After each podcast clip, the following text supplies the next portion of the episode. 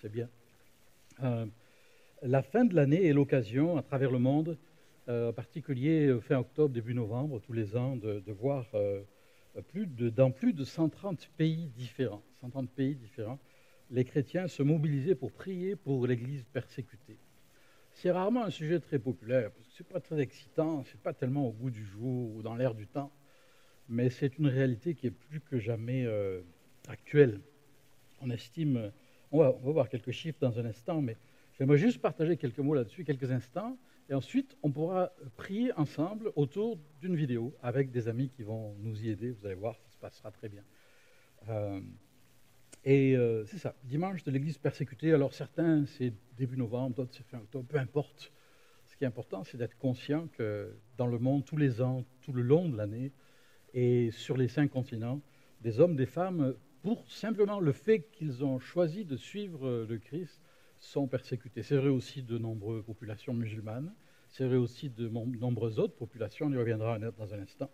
Euh, quelques exemples que vous pourrez voir euh, euh, en image de ce qui se passe notamment en Iran, mais aussi dans plusieurs pays de plus en plus où la crise de la Covid fait que des restrictions sont encore plus fortes sur les chrétiens, que certains gouvernements, par exemple, refusent de servir parce qu'ils sont chrétiens, ils le disent ouvertement. Euh, dans d'autres cas, on parle d'arrestation de pasteurs ou de croyants et quelquefois des choses, bien pires. Aussi, dans plusieurs pays d'Afrique, des situations difficiles. Euh, globalement, c'est plus de 260 millions, de chrétiens dans le monde qui, euh, chaque année, souffrent. 260 millions, ça fait, sauf erreur, environ 7 fois la population du Canada, 32 fois la population du Québec ça, c'est tout le temps, c'est tout le long de l'année. Difficile d'imaginer ce que ça représente, 260 millions. En plus, avec la technologie pour laquelle nous bénissons euh, la science et Dieu, euh, ben, la technologie, c'est aussi un outil de surveillance rapproché de plus en plus contre les minorités euh, qui, qui, dérangent un petit peu, semble-t-il, certains, certains États. Et donc, euh, avec les technologies biométriques et l'intelligence artificielle, de plus en plus, les taux se resserrent autour de beaucoup de croyants dans beaucoup de pays. Que dire du Moyen-Orient, où le christianisme semble continuer de disparaître, notamment en Irak, en Syrie, à cause de toutes sortes de conflits, d'instabilité?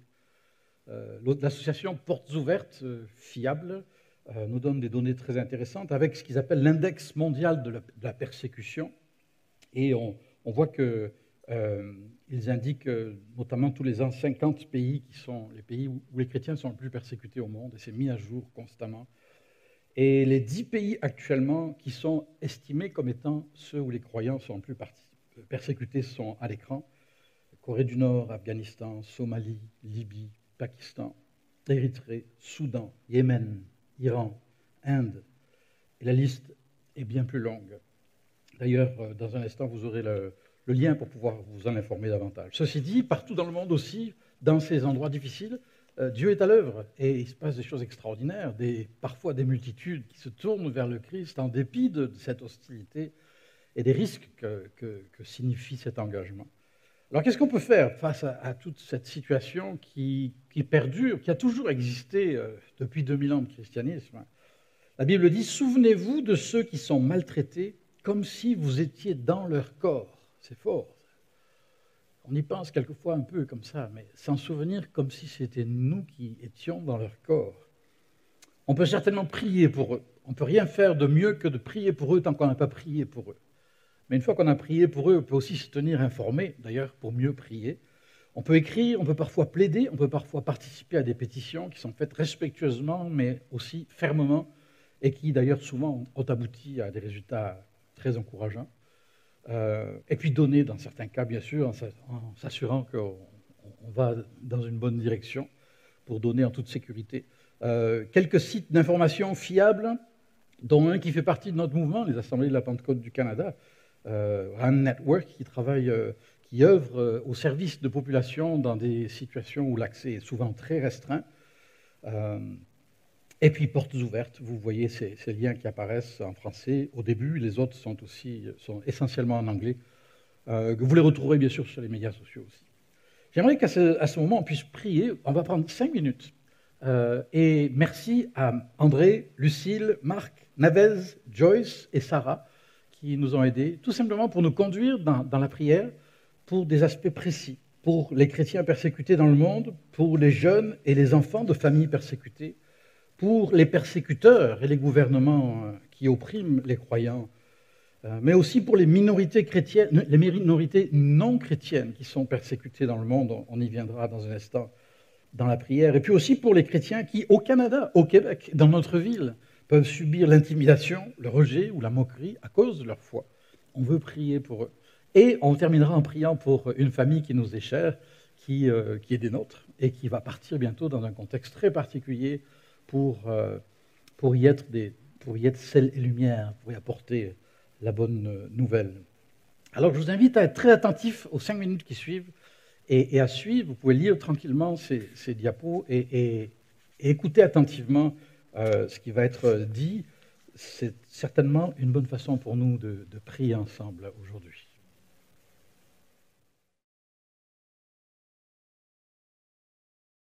Père céleste, nous te prions pour les chrétiens persécutés dans le monde, pour leurs pasteurs souvent menacés, pour ces familles isolées, pointées du doigt, privées de travail à cause de leur foi en Jésus.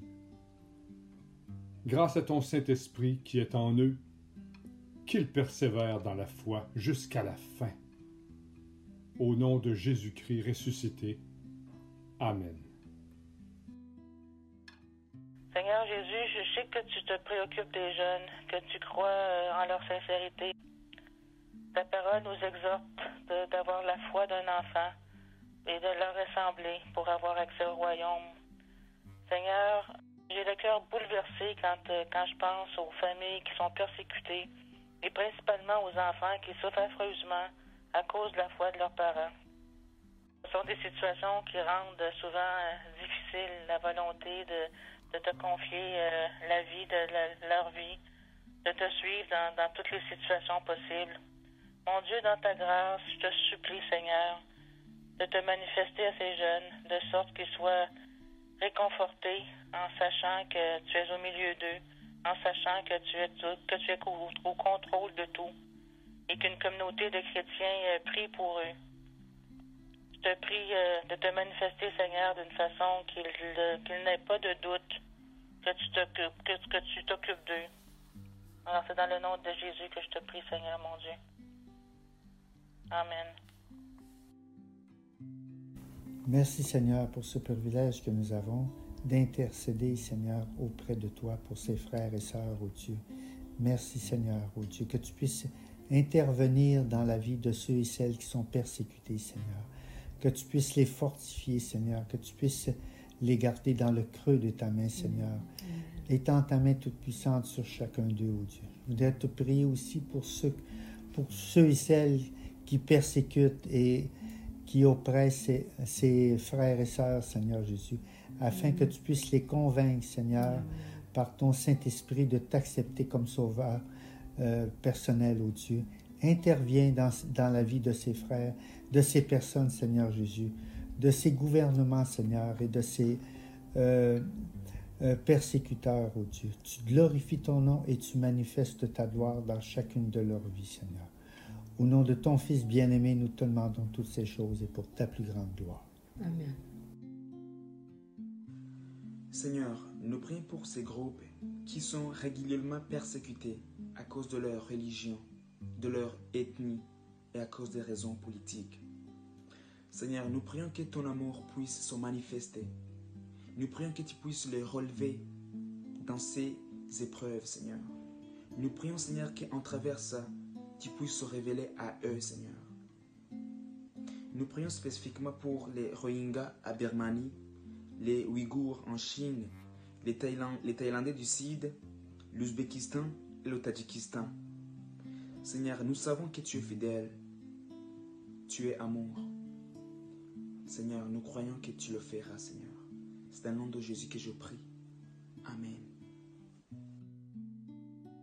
Père, nous prions pour les chrétiens qui vivent le rejet à cause de leur foi en Jésus. Sois leur appui, soit leur consolation. Enveloppe par ta présence ceux et celles qui, à cause de toi, sont intimidés. Donne la force à ceux et celles qui subissent la moquerie à cause de ton nom. Permets-leur de comprendre ta parole qui dit qu'ils sont heureux ceux qu'on outrage et qu'on persécute à cause de ton nom. Donne-leur de se réjouir et d'être dans l'allégresse parce que leur récompense sera grande dans les cieux. Toi qui ne gaspilles aucune souffrance, permets que leur attitude dans la souffrance serve de témoignage pour le salut d'une multitude de personnes. C'est au nom de Jésus que j'ai prié. Amen. Merci Seigneur pour cette opportunité Seigneur que tu donnes à cette famille de pouvoir parler de toi Seigneur, de pouvoir parler Seigneur de ta bonté à chacune des personnes qui vont visiter Seigneur. Que ce Saint-Esprit de puissance puisse les guider Seigneur, que de leur bouche sortent des paroles Seigneur qui vont atteindre les gens dans leur cœur, Seigneur, qu'ils puissent répandre ta parole, Seigneur. Guide-les, Seigneur, pourvois à tous leurs besoins, Seigneur, pour qu'ils s'installent dans ce nouveau pays, Seigneur. Ouvre les portes, Seigneur. Aide-leur, Seigneur, à pouvoir avoir accès facilement, Seigneur, et à parler aux personnes facilement, Seigneur. Protège-le du début à la fin, Seigneur. Merci, Seigneur, pour ta main que tu viens mettre sur cette famille. Guide-le, Seigneur, et je te prie aussi pour toute leur famille et leurs enfants, Seigneur, que tu puisses mettre ta main sur chacun d'entre eux. Amen.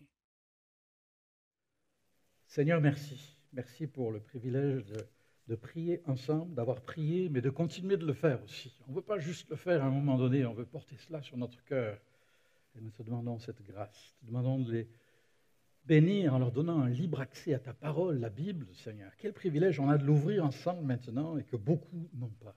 Seigneur, merci de nous donner d'apprécier ce privilège à sa juste valeur, non seulement quand on est réunis, même virtuellement, mais aussi et, peut-être surtout, et encore plus, quand on est seul dans notre maison, dans notre logement, dans notre vie de tous les jours. Merci de nous aider, Seigneur, à, être attentifs à ta parole dans ces moments. Amen. J'ai beaucoup aimé le thème qu'on a abordé dans, notre Église euh, et qui va continuer à être abordé. En lui, je crois, en jouant un petit peu sur les mots. Je crois verbe croire et je crois, verbe croître. Ça va tellement bien ensemble. Et euh, certainement, je l'espère, ce message ira aussi dans, ce sens pour chacun d'entre nous. Euh, j'aimerais l'appeler antidote à la morosité ambiante.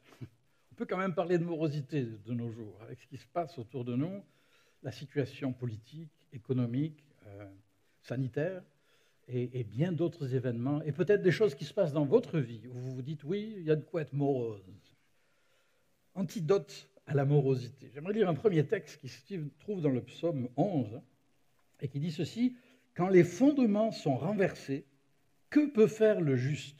Alors, le juste, c'est qui le juste? Est-ce que c'est celui qui est euh, le meilleur? Pas du tout. Euh, dans la Bible, dans le contexte large de la Bible, le juste, c'est celui, permettez-moi cette définition euh, ourlin, d'accord? Le juste, c'est celui qui, qui a pris conscience que sa propre justice ne valait rien du tout aux yeux de Dieu, mais qui s'est laissé revêtir de la justice de Dieu que Dieu lui accorde par Jésus-Christ. Et à partir de là, il veut marcher sur les traces de Jésus-Christ. Alors le juste, c'est quelqu'un qui est justifié par Dieu lui-même à travers Jésus-Christ. Et ça change la vie, franchement. Ça, c'est à la lumière du Nouveau Testament, bien sûr, qu'on peut le, découvrir. L'Éternel est dans son saint temple, l'Éternel a son trône dans le ciel, ses yeux regardent, il examine les hommes. Franchement, ça peut être terrifiant ou rassurant. Tout dépend de quel côté on se place. L'Éternel examine le juste, il déteste le méchant et celui qui aime la violence. L'Éternel est juste, il aime la justice. Les hommes droits contemplent son visage. Quel contraste hein, entre ceux qui choisissent de lui tourner le dos et ceux qui choisissent de se tourner vers lui. Et dont la Bible dit que euh, ils sont rayonnants de joie. Un peu plus loin, on va lire dans l'Épître aux Romains, chapitre 12, ça va être un peu un leitmotiv, ça vous allez m'entendre le répéter. D'ailleurs, j'espère que vous allez pouvoir le lire à haute voix, et je serai très heureux de vous entendre. On va le lire chapitre 12 de Romains, et au verset 12. Vous allez voir, apparemment, il n'y a rien à voir, et en fait, il y a tout à voir. Réjouissez-vous dans l'espérance, soyez patients dans la détresse, persévérez dans la prière. Excusez-moi, mais je ne vous ai pas entendu très fort. Vous pouvez répéter plus fort avec moi? Réjouissez-vous dans l'espérance, soyez patients dans la détresse, persévérez dans la prière. C'était beaucoup mieux ce coup-ci.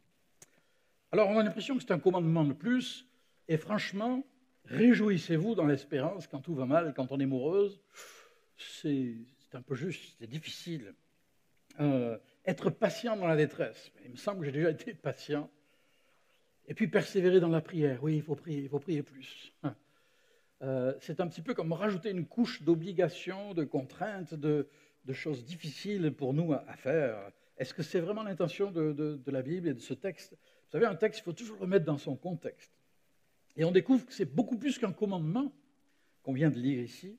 En fait, c'est une invitation, c'est un appel à entrer dans une autre dimension de vie que celle dont nous sommes capables par nous-mêmes. Quelqu'un dira, facile à dire, réjouissez-vous, soyez patients, persévérez. En fait, non seulement c'est facile à dire, mais euh, c'est quasiment impossible à vivre si on n'a pas goûté la grâce de Dieu dont toute la lettre de Paul aux Romains où c'est écrit nous parle.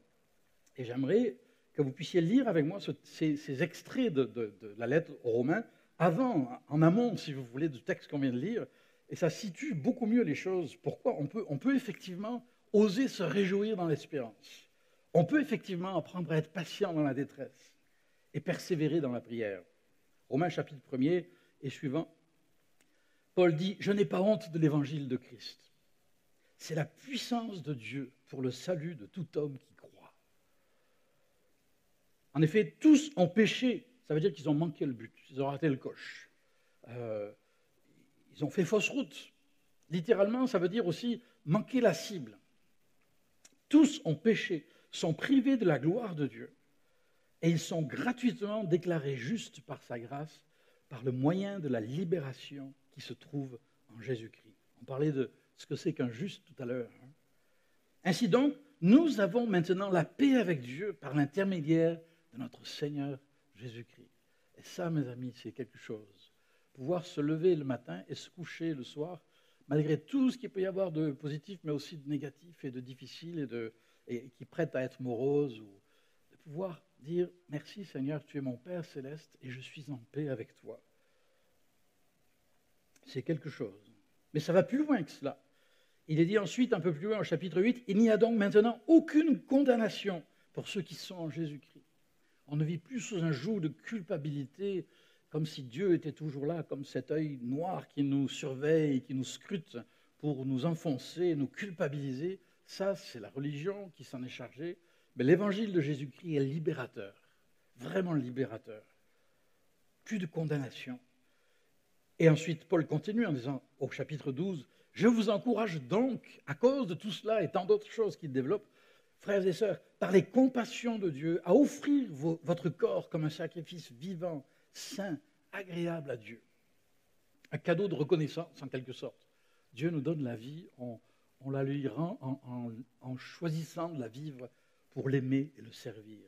Ne vous conformez pas au monde actuel, mais soyez transformés par le renouvellement de l'intelligence, afin de discerner quelle est la volonté de Dieu, ce qui est bon, agréable et parfait. L'Évangile transforme complètement notre vision de, la vie, la vision de Dieu la vision des autres, la vision, notre vision de nous-mêmes, et même celle des événements qui nous entourent. La vie a un sens, envers et contre tout. Rien n'est vain, rien n'est perdu si nous tournons nos regards vers Jésus-Christ. D'ailleurs, Psaume 34 dit, quand on tourne les regards vers lui, on est rayonnant de joie et le visage ne rougit pas de honte. Vous voulez bien répéter avec moi? Réjouissez-vous dans l'espérance, soyez patients, dans la détresse, persévérer dans la prière. Ça fait un beau trio, ou une belle trinité. On pourrait dire, on est appelé à découvrir Dieu, le Père, qui nous remplit d'espérance, à suivre les traces de Jésus-Christ, lui qui était habitué à la souffrance, nous dit la Bible, et qui nous rend patients dans la détresse, et appelé à dépendre du Saint-Esprit qui, lui, veut nous apprendre à prier et à grandir dans la prière. Belle Trinité. Réjouissez-vous dans l'espérance. On pourrait dire, gardez le cap sur l'essentiel. J'aime cette paraphrase parole vivante qui dit que votre joie, que votre joie découle de votre espérance. L'espérance, c'est l'assurance profonde dans notre cœur que notre vie est réconciliée avec Dieu et que pour l'éternité, nous vivrons avec lui. Alors ce qui se passe dans le temps, c'est important.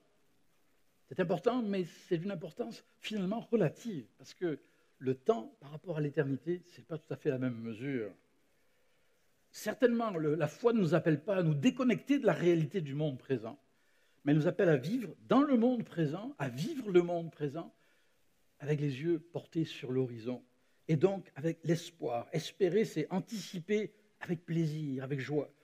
Euh, d'ailleurs, il est dit réjouissez-vous, et c'est intéressant parce que c'est en grec, c'est un mot qui dit kairo ou kairos, kairo, ça veut dire salut, comme une salutation. Euh, et les Grecs se saluaient comme ça en disant kairo, salut, littéralement en se disant les uns aux autres réjouis-toi. Quelque chose. Je me demande si aujourd'hui, dans le contexte actuel, on se promenait dans la rue en saluant les gens en disant Réjouis-toi. Oui, ah bon, donne-moi une bonne raison. Il y en a des raisons, beaucoup de raisons. Et on en a, on en a sous les yeux dans notre Bible. Romains 8, 24. En effet, c'est en espérance que nous avons été sauvés. Or, l'espérance qu'on voit n'est plus de l'espérance. Ce que l'on voit, peut-on l'espérer encore? Mais si nous espérons ce que nous ne voyons pas, nous l'attendons avec persévérance. On a les yeux portés plus loin. L'espérance chrétienne, c'est la conscience de l'éternité et du fait que ce que nous voyons de nos yeux n'est que provisoire et passager. Euh, L'Ecclésiaste disait vanité des vanités. Littéralement, ça veut dire buée. Tout n'est que buée. La buée, c'est réel, mais ça ne dure pas longtemps.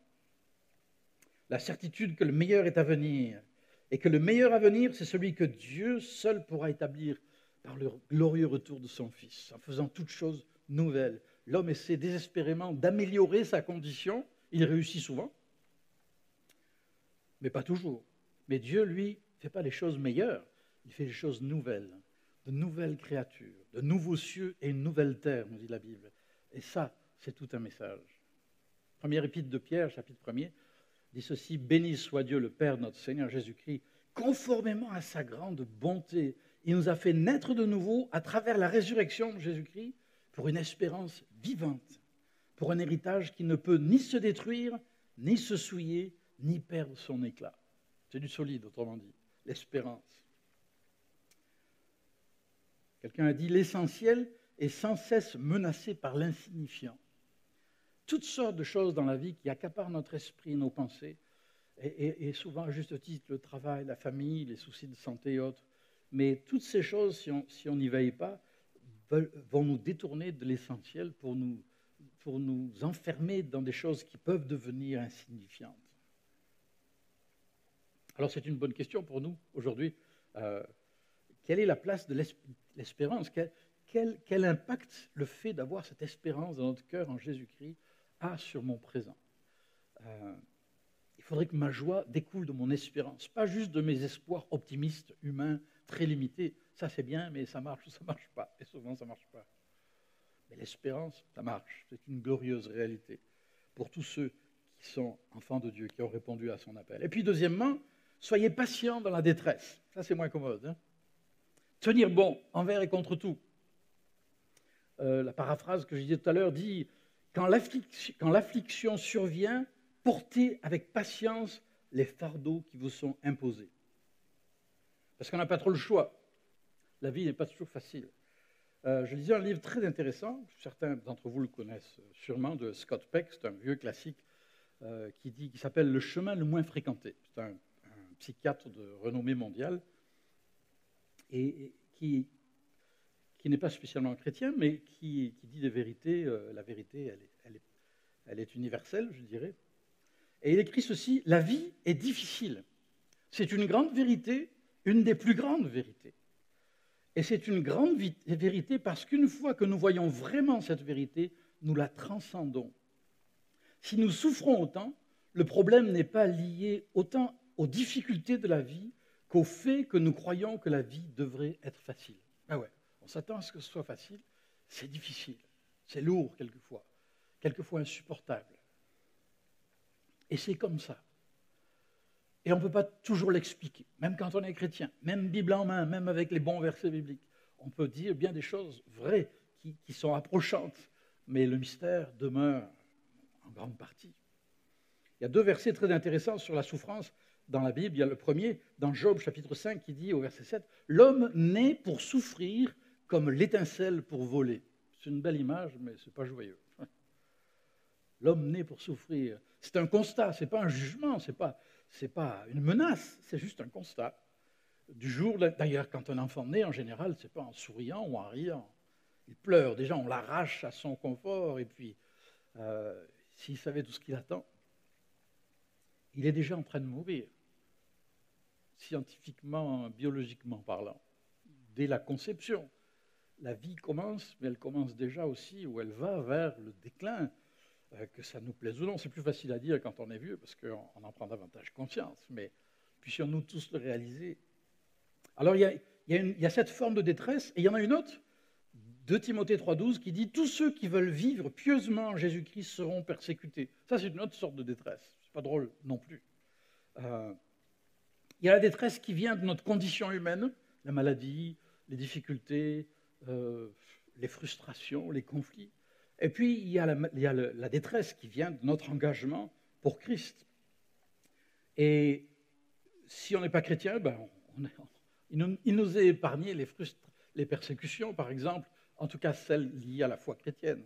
Il nous a épargné euh, des gens qui vont se moquer de nous parce qu'on croit que la Bible est la parole de Dieu ou je ne sais quoi, que Dieu a créé le monde, euh, etc.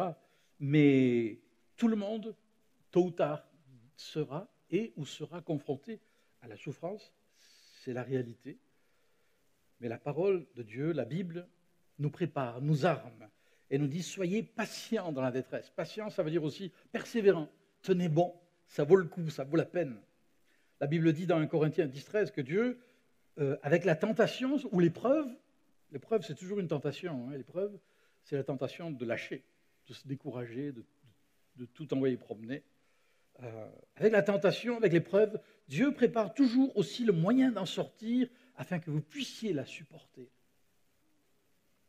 Et si une épreuve euh, nous attend en chemin, même si ça devait être en matière de persécution.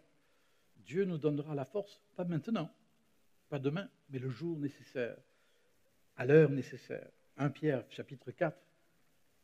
Mais bien aimés, ne soyez pas surpris, dit Pierre, de la fournaise qui sévit parmi vous pour vous éprouver, comme s'il vous arrivait quelque chose d'étrange. C'est pas étonnant C'est étonnant de voir comment les gens s'étonnent. Moi, je suis souvent étonné de voir comment on s'étonne devant plein de choses. On s'étonne devant les, tragédies, devant les choses terribles dont les humains sont capables on devrait arrêter de s'étonner puisque la Bible dit, on l'a lu tout à l'heure, tous ont péché, sont privés de la gloire de Dieu. On est tous dans le brouillard de, notre folie, de notre orgueil, de notre égoïsme. Tant que Dieu ne nous délivre pas par Jésus-Christ, et il y a encore du travail après, euh, mes amis, c'est comme ça. Il faut, il faut accepter les réalités et puis travailler à les voir changer avec l'aide de Dieu. Réjouissez-vous au contraire, dit Pierre, de la part que vous prenez aux souffrances de Christ, afin d'être aussi dans la joie et dans l'allégresse lorsque sa gloire sera dévoilée. Un peu plus loin, l'apôtre Pierre dit, Sachez que les mêmes souffrances que vous connaissez sont imposées à vos frères et sœurs dans le monde. C'est intéressant ça. Quand on souffre, on a toujours l'impression qu'on est le seul et que personne ne peut comprendre. Il est possible qu'on ne puisse pas nous comprendre tout à fait. Personne ne peut se mettre tout à fait à notre place. Mais il est certain que beaucoup d'autres souffrent des choses au moins aussi intenses. Non, on n'est pas vraiment si seul que cela. Après que vous aurez souffert un peu de temps, Dieu vous, rétablira lui-même, vous affermira, vous fortifiera, vous rendra inébranlable. Alors il y a tout un travail que Dieu est capable de faire dans nos vies. Et puis il y a ce cri de victoire de Paul, encore dans Romains au chapitre 8, verset 35. Qui nous séparera de l'amour de Christ? Serait-ce la détresse, l'angoisse, la persécution, la faim, le dénuement, le danger, l'épée, le virus, ce n'est pas dans le texte, mais c'est pas loin. Hein. Au contraire, dans tout cela, nous sommes plus que vainqueurs grâce à celui qui nous a aimés. L'assurance que Dieu est capable de nous garder, de nous aider envers et contre tout. Oh, on va prendre nos précautions, on va mettre le masque dans la poche, euh, on va faire ce qu'il faut faire euh, pour toutes sortes de bonnes raisons. Mais avec cette sérénité, malgré tout, malgré tout ce qui arrive ou qui peut arriver, l'assurance que nous vivons avec espérance. Notre vie ne se limite pas au quart d'heure que nous passons sur cette terre. Et puis, Même dans ce quart d'heure, Dieu est bon. Il intervient de mille et une manières. Il est encore capable d'agir pour nous. Et si on, s'exerçait dans les jours qui viennent à, vivre davantage conscient, peut-être quand un défi va se présenter, ça m'étonnerait que ça prenne une semaine, quand vous allez devant être un, nouveau défi, quel qu'il soit, de dire, Seigneur, comment est-ce que tu veux m'aider à affronter ce, défi? Qu'est-ce que tu veux m'apprendre à travers cela? Euh, C'est un problème, mais je ne veux pas qu'un moment de ma vie devienne un monument dans ma vie. C'est juste un moment. Alors Seigneur, tu vas m'aider à surmonter cela. Et si vous voulez bien, puisque ça va apparaître à l'écran, vous pouvez le répéter encore avec moi, à haute voix, je veux vous entendre. Réjouissez-vous dans l'espérance, soyez patients dans la détresse, persévérez dans la prière, persévérez dans la prière. On pourrait dire cultivez, cultivons notre dialogue personnel quotidien avec Dieu. Une paraphrase dit Exercez-vous à maintenir votre esprit dans une attitude de prière constante. Priez avec régularité et persévérance. Ah oui, il faut que je prie plus souvent, il faut que je prie plus longtemps, il faut que je prie plus fort. je ne suis pas sûr. Honnêtement, j'en suis revenu de tout cela. Bien sûr qu'on doit prier davantage, euh, mais j'ai plus envie d'apprendre à prier mieux que de prier plus, dans le sens où... Euh, et si la prière, c'était apprendre à respirer l'oxygène du royaume de Dieu, et si la prière, c'était apprendre à vivre en présence de Dieu, et si c'était apprendre à, dialoguer, même secrètement dans mon cœur, avec, avec mon Père céleste, euh, dans mon travail, dans mes moments difficiles, dans, dans les moments de tension à la maison. Euh, ma femme, elle ne sera pas très contente que je vous partage cette confidence, mais euh, est allée passer un petit examen, désagréable, pas, pas, tant que ça, mais un petit examen qu'elle redoutait un petit peu, un peu d'appréhension quand même. Et puis quand elle a dû passer dans le, dans le rouleau, là, le, scanner, euh, euh, elle redoute un petit peu, un petit peu claustrophobe. Euh, et, et puis, ça s'est très bien passé. Et après, la technicienne lui a dit Alors, madame, ça a été? Elle dit Ah oui, oui, j'ai eu, une, eu une bonne conversation avec mon Dieu. Ça, c'est ma femme. Du genre comme ça, pas mal spontanée. Moi, j'aurais jamais. Je ne sais pas si j'aurais l'idée de dire ça, mais elle a réussi à trouver le moyen de de prier alors que, c'est ça, dans un moment inattendu. Euh, et j'aimerais vous dire, les moments, les occasions ne manquent pas, vous savez comme moi. Euh, pouvoir simplement élever une prière, dans le, Moyen, Âge, on appelait ça une prière souffle. Hein. Seigneur, aide-moi.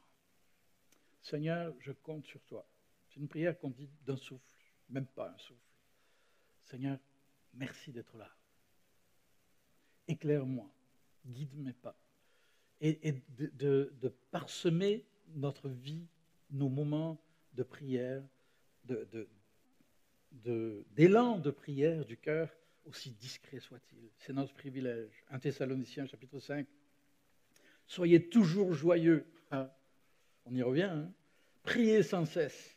Exprimez votre reconnaissance en toutes circonstances. J'ai remarqué que ces jours-ci, ces temps-ci, qui sont des temps difficiles pour tout le monde, il me semble, peut-être que je me trompe, peut-être c'est juste mon problème euh, on, est, aurait tendance à être moins reconnaissant, moins, moins enclin à, dire merci aux autres et à Dieu. Euh, exprimer votre reconnaissance en toutes circonstances, ça veut dire reconnaître qu'envers et contre tout, Dieu peut tracer un chemin, peut ouvrir une porte ou une fenêtre dans ma situation. Seigneur, merci parce que tu es un Dieu fidèle et que tu es là. Exprimez votre reconnaissance en toutes circonstances, car c'est la volonté de Dieu pour vous en Jésus-Christ. Examinez tout et retenez ce qui est bon. Refusons de céder à la culpabilité. Selon moi, j'ai une théorie que le plus gros obstacle à, des progrès dans la vie de prière, c'est la culpabilité. On se sent, minable. Dès qu'on dit, dès qu'on on entend dire prier sans cesse, il y a quelque chose en nous qui, se refroidit, qui s'effondre. Ah, sans cesse. Si seulement déjà je priais. Mais oui, nous prions.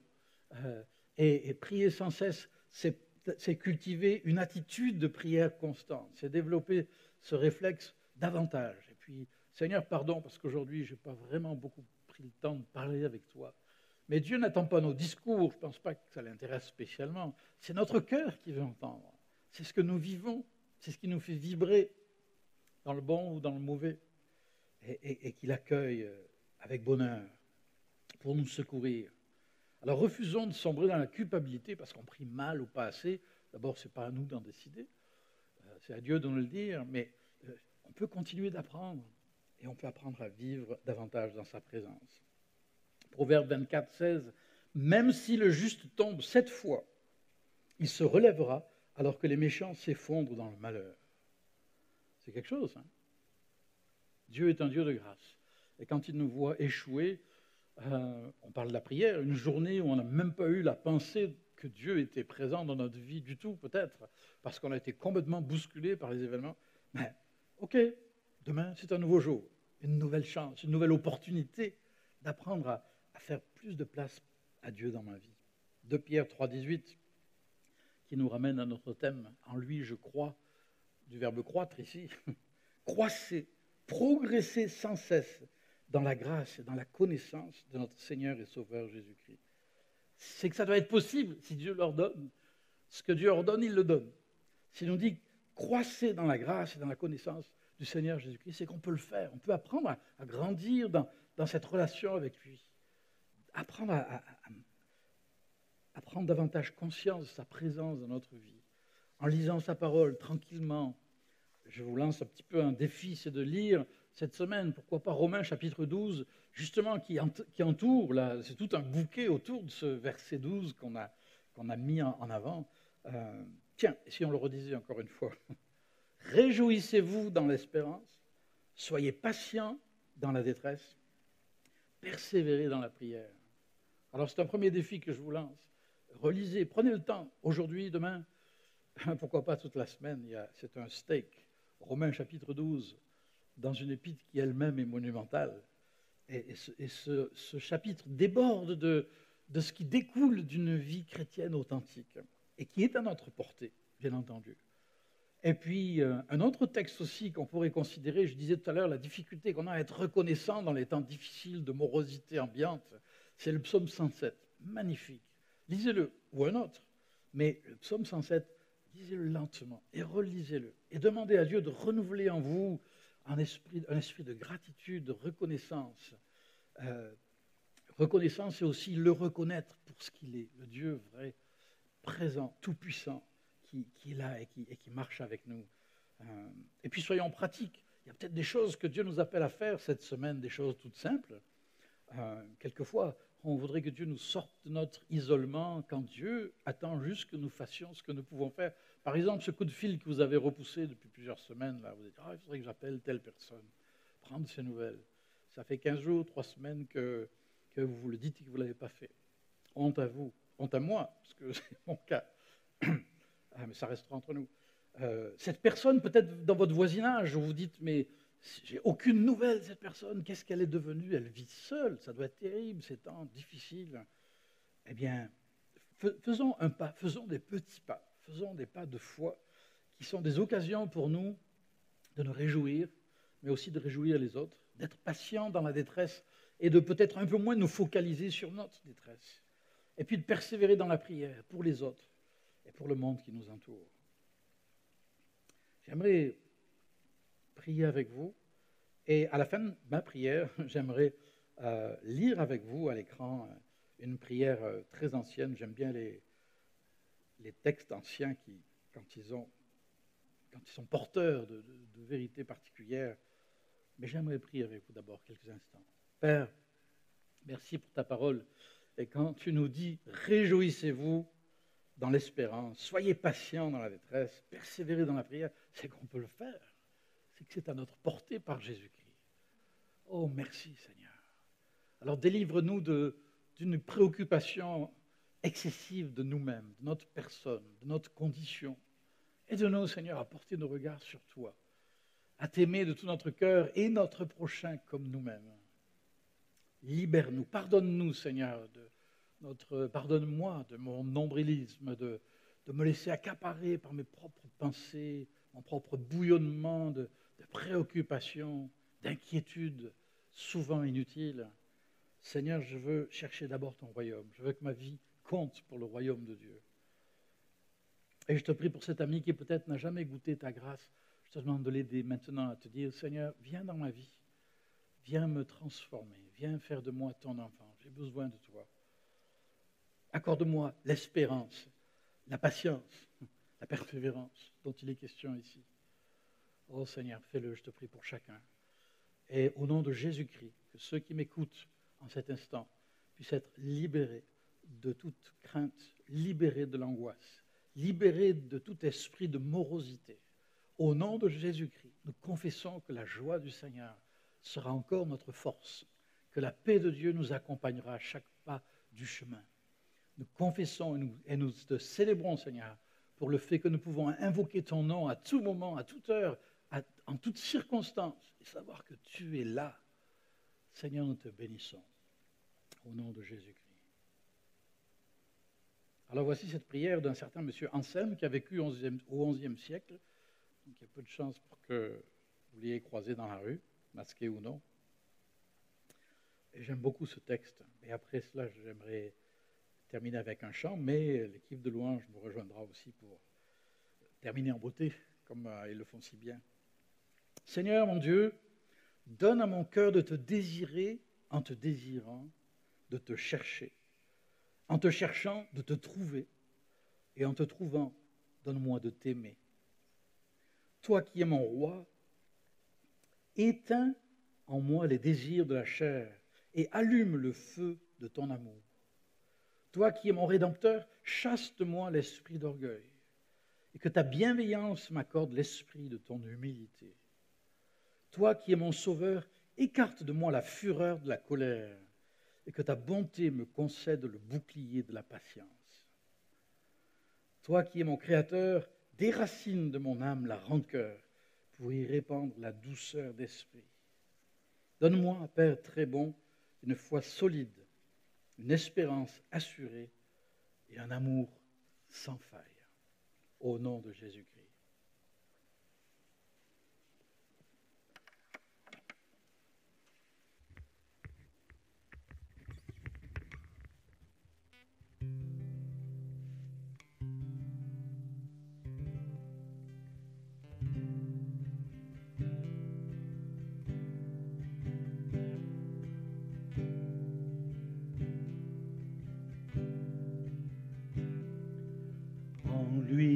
Crois. Quoi qu'il en soit, un jour à la fois, je marche non par la vue, mais par la foi. En lui je crois. Quoi qu'il en soit,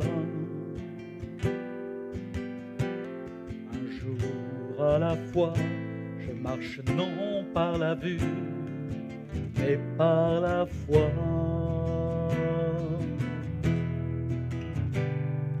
Je crois au Père qui a tout créé, qui nous a aimés et nous a abandonnés. Je crois au Fils qui a payé le prix, donné sa vie et vaincu l'ennemi. En lui je crois. Quoi qu'il en soit, un jour à la fois, je marche non par la vue, mais par la foi. En lui je crois. En. Un jour à la fois, je marche non par la vue, mais par la foi. Je crois en l'Esprit qui nous vivifie, qui nous console et qui nous fortifie. Je crois en son règne d'amour et de paix qui vient bientôt et pour l'éternité. Et pour l'éternité, en lui je crois. Quoi qu'il en soit, un jour à la fois, je marche non par la vue, mais par la foi. En lui je crois. Quoi qu'il en soit, un jour à la fois, je marche non par la vue, mais par la foi.